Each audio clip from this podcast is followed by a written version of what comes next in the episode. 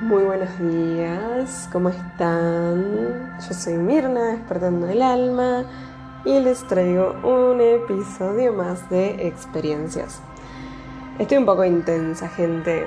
Intensa, intensa.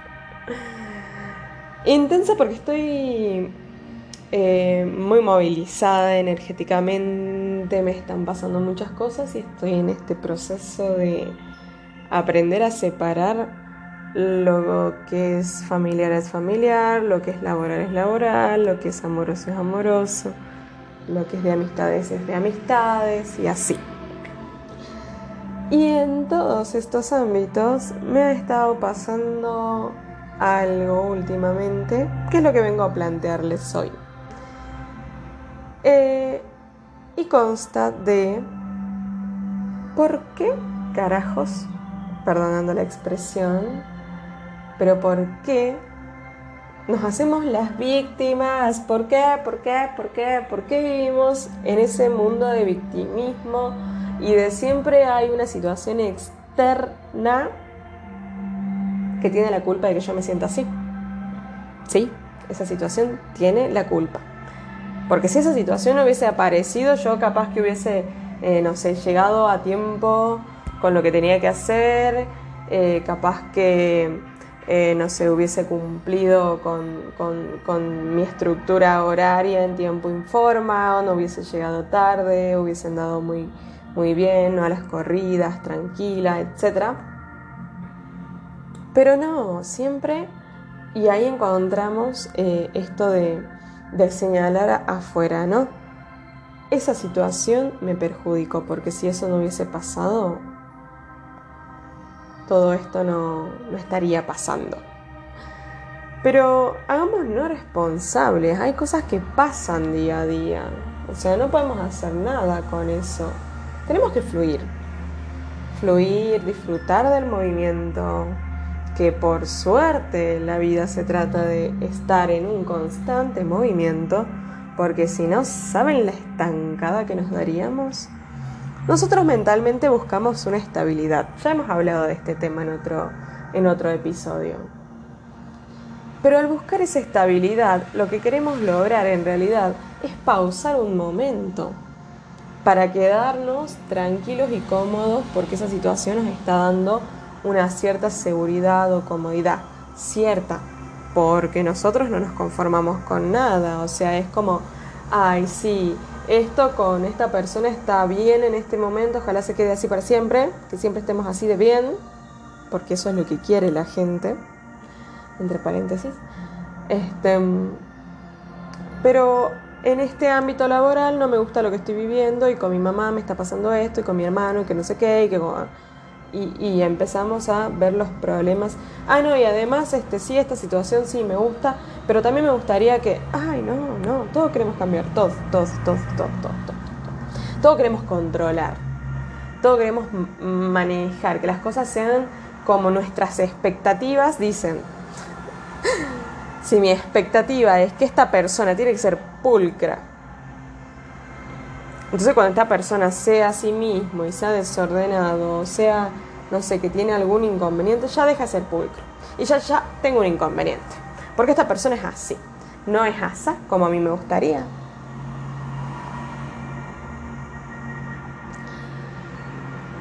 Somos seres que no aceptamos el cambio o que nos cuesta fluir en realidad con el cambio, capaz que lo vamos aceptando, pero vamos tensos fluimos tensos.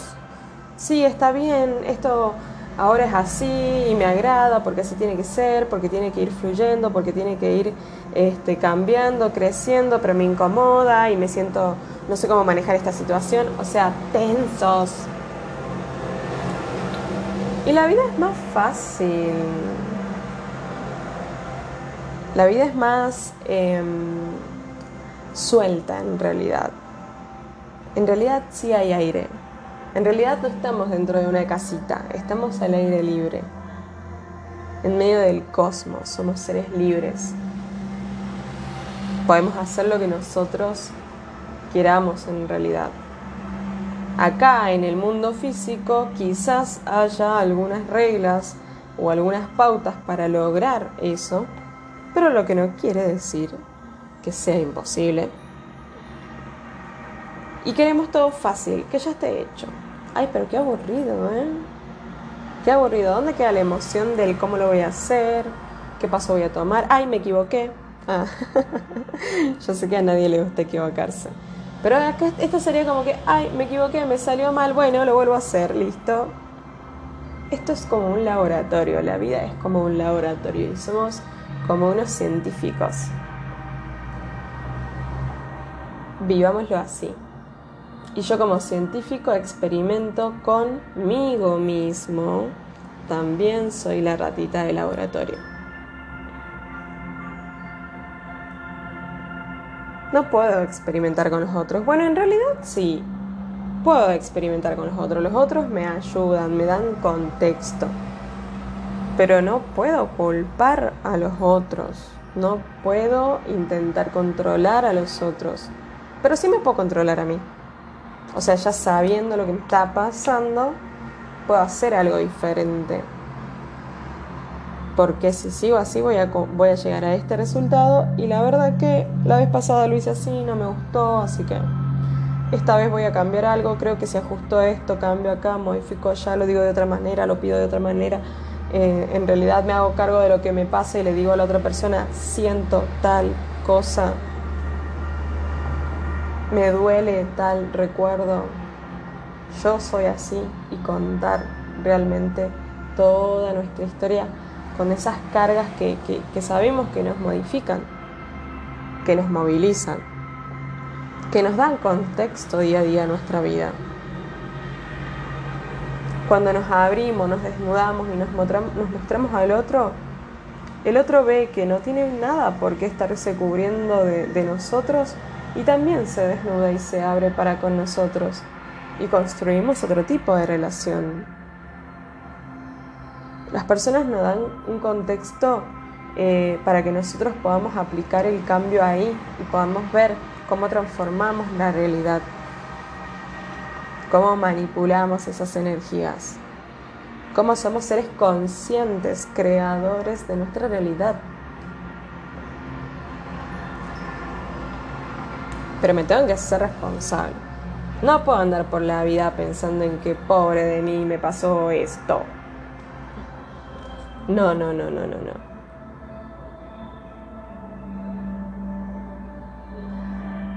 Pero bueno,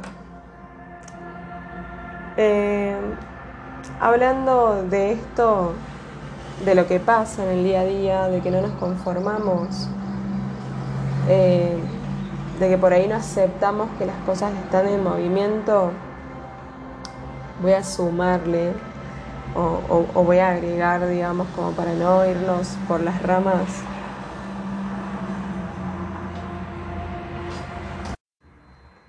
que yo quería hablarles en realidad de nuestros dos yo, digamos.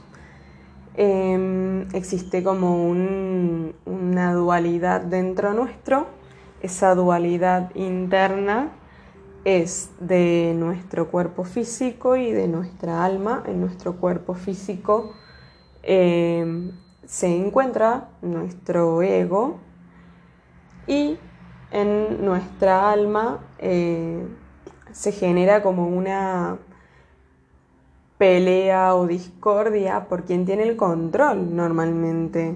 Yo quería hablarles de esto, porque ¿se acuerdan antes del portal que, que habían salido unas cartitas? Bueno, hoy vengo a hablar de, esa, de una de esas cartitas. Y es la cartita de la amistad del número 2. Es la cartita que habla de nuestros dos yoes interiores, lo cual me conecta muy, muy, muy, muy bien con eh, el, esto de ser víctima, con esto de que me, me ha rondado toda la semana eh, situaciones de querer controlar toda la situación eh, afuera, el otro eh, que, que sea como yo quiero, que las personas cumplan mis expectativas, etc. Y nosotros no cumplir las expectativas de los demás. Queremos cumplir las nuestras también, pero no, ahí andamos cumpliendo la de los otros, no cumpliendo las nuestras, sintiéndonos disconformes y en un caos. ¿Por qué? Porque hay una pelea, una separación de mi dualidad y en realidad se tienen que entrelazar. Nos tenemos que llevar bien con nosotros mismos. No podemos ser nuestros enemigos. Y obviamente que esta cartita de la amistad, de, del ser, ¿no? De, ser amigos para poder irnos em, potenciando el uno al otro, porque si yo soy mejor espiritualmente hablando, porque si mi alma va creciendo, va trascendiendo, eso se nota en mi yo Mirna y lo ven las personas en, en este plano físico. A todos nos pasa lo mismo, no solamente a mí. Entonces seamos amigos de nosotros mismos. Creemos un vínculo.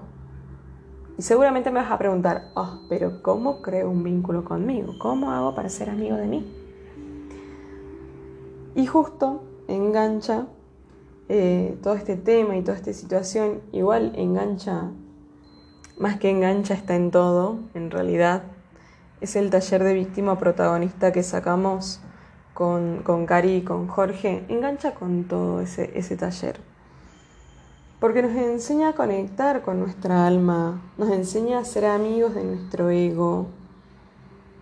Ese taller eh, nos enseña a que, a que seamos amigos con nosotros mismos y creemos eh, un lazo muy fuerte de unidad, de evolución, ¿sí? No, no voy a controlar mi exterior y las situaciones que pasan.